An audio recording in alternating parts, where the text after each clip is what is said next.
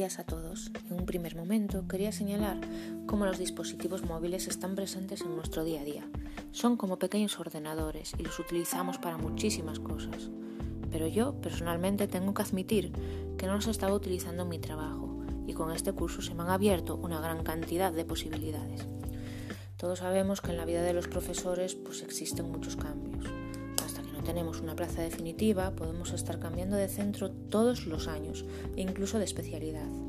Echando la vista atrás, me doy cuenta que viendo mi situación, en los últimos cinco años he estado en cinco centros distintos e impartiendo cinco especialidades diferentes.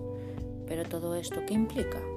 Pues en muchos casos, cada curso dejar atrás mucho trabajo de planificación, materiales, recursos, buenos compañeros con ideas y trabajo en equipo que saca adelante proyectos interesantes. Con el paso de los años es difícil controlar todas estas cosas y lo fácil es comenzar de nuevo. Muchas veces cuando me encuentro trabajando con algún alumno pienso, qué bien me vendría este recurso que utilicé en aquel cole, pero ¿dónde está? Seguro que lo guardé en papel, en un archivo, pero no lo encuentro y tengo que volver a hacerlo.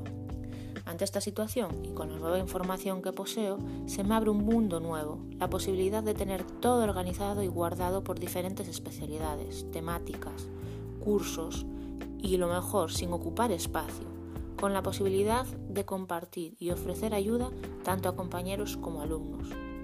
Mi reflexión, por lo tanto, no es defender las aplicaciones móviles para trabajar directamente con los alumnos, sino de cómo yo puedo aprovecharlas para organizar mi trabajo.